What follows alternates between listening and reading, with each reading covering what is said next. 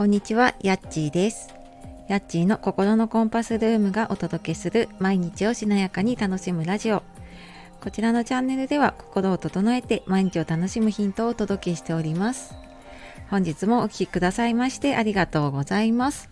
えー、気がついたらね、12月の20日なんですね。もうね、本当に1年早いなと思いますが、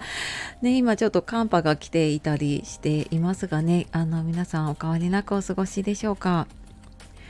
少しねちょっと不定期に配信するってなって少し日にちは空いてるんですけれども あの前回の配信へのあのコメントとかね DM DM レターとかいただいた方本当にありがとうございます。で、まあ、ご心配の声もねいただいたんですけれども、私も元気ですし あの息子の方もね体調回復して、まあ、あの通常通りの生活に戻っているので、はい、ちょっとねこの冬休みも あの事故や病気のないように過ごしていきたいなと思っています。で今日は思い通りにならない時は立ち止まるチャンスっていう、まあ、ちょっとね今回の私のいろんな出来事を振り返って昨日メルマ画に書いた記事なんですけれどもでこちらのちょっとお話をさせていただく前にえっ、と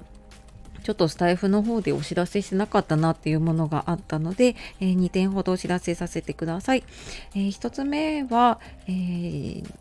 12月のね、夢かなマルシェで販売しようと思っていたマルシェ限定のね、アクセサリーの方ですね、ピアスとかイヤリングが結構多いんですけれども、あの、そちらの方ね、早速ご購入いただいた方もいて、本当にありがとうございます。で、あの、こちらちょっとあの1点ずつしか使っていないので 売り切れてしまったものとかもあるんですけれども結構あのクリスマスモチーフにしたものでね私も本当に心を込めて作った作品たちなので、えー、よかったらあのセルの方でねえー、と見てみてください。概要欄の方からね見てみてください。であともう一つがちょっとね配信がなかなかできなかったりとか不定期になったりっていうのがあるのであとまあちょっとねマルシェでお会いできる予定の方と会えなかったっていうのもあって、うんとまあ、今回はそのスタイフのライブとかではなくてお互いにちょっと話ができる形がいいなと思ってあのオンラインのカフェとスナックっていう形で あのやっちーカフェとスナックやっちーっていうのをね年末にやらせていただこうかなと思っています。で今回はこう無料でね誰でも来てみたいな感じではなくてあの安心して参加できる形を取らせていただいています。ので、まあ、ちょっと会費というかね参加費がかかるんですけれどもあの特典として、えー、市中水明の方でねこう1年間分のその毎日の運気がわかるカレンダーっていうのをあの12ヶ月分特典としてお渡しあのする予定になっているので、えー、よかったらこちらの方もですね3つほど日程があります、えー、概要欄の方から見てみてください。でちょっとお知らせが長くなってしまったんですけれどもあのー、そうちょっとね思い通りにならないことというかトラブルがね結構私続いていたというか、まあ、想定外のね出来事が結構自分以外の、まあ、今回結構子供関係がね多かったんですけれどもでまあそんなのがあって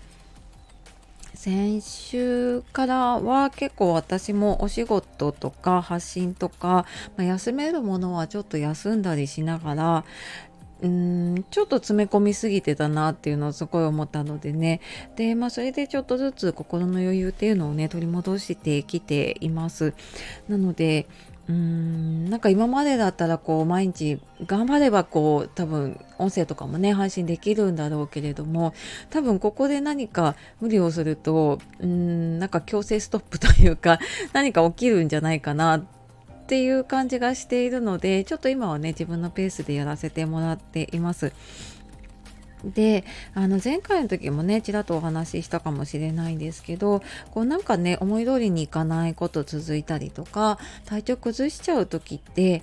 結構なんか本当にやりたいことからずれていたりとかなんかその流れに逆らってるような時だったりするんですよね。でそういう時ってこう一旦立ち止まって本当はどうしたらいいのかなって見直すチャンスだったりします。であの 今回の出来事があって後から振り返った時にあなんかこれはちょっと立ち止まるチャンスなんだなっていうふうにね自分で 思ったところです。でなんかここ数ヶ月ね私その息子の病気とか怪我であの自分の、まあ、今回はねマルシェだったんだけど、まあ、その前もちょっと大事なイベントとかあとそのちょっとイベントに関する、まあ、大事な予定っていうのがあの当日だったり前日だったりとかにそういうのが起こってキャンセルになるっていうことが続いてたんです。でああ運が悪いなってねちょっと運悪かったなって思えばそれまでなんだけれども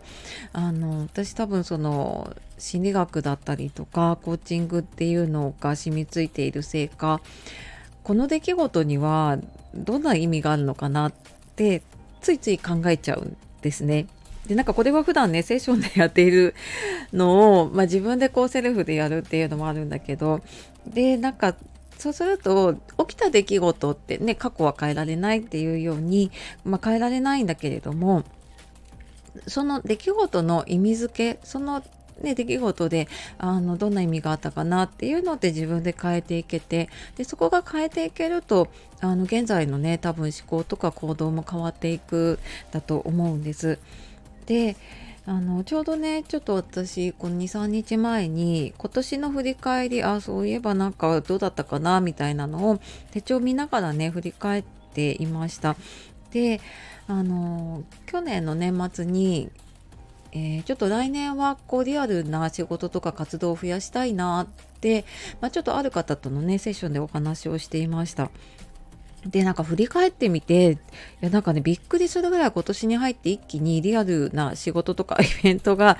増えてたんですね。思った以上というか、でした。で、まあ、本当これ今年始めたものばっかりなんだけれども、まあ、マルシェをね、えー、3回で、まあ、1回はちょっと出れなかったんだけれども、まあ、その出店に関わったり、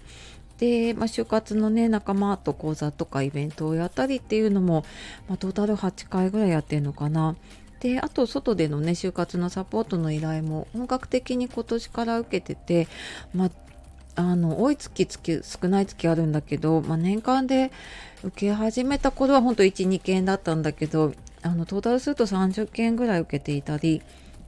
でまあそこからね就活の本部の仕事が週12回入ったりまあ、これ自分のやりたいことばっかりだったので、忙しいけどそんな大変と思ってなかったけど結構私が思った以上に大きい変化が今年起きてたんですね。でふとその自分のこととか仕事のことを振り返ってもう一つ私は家族とかその世の中の出来事みたいな振り返りをしているんですけどであの今年はその息子がね小学校卒業して中学校入るっていう結構大きな変化の年なので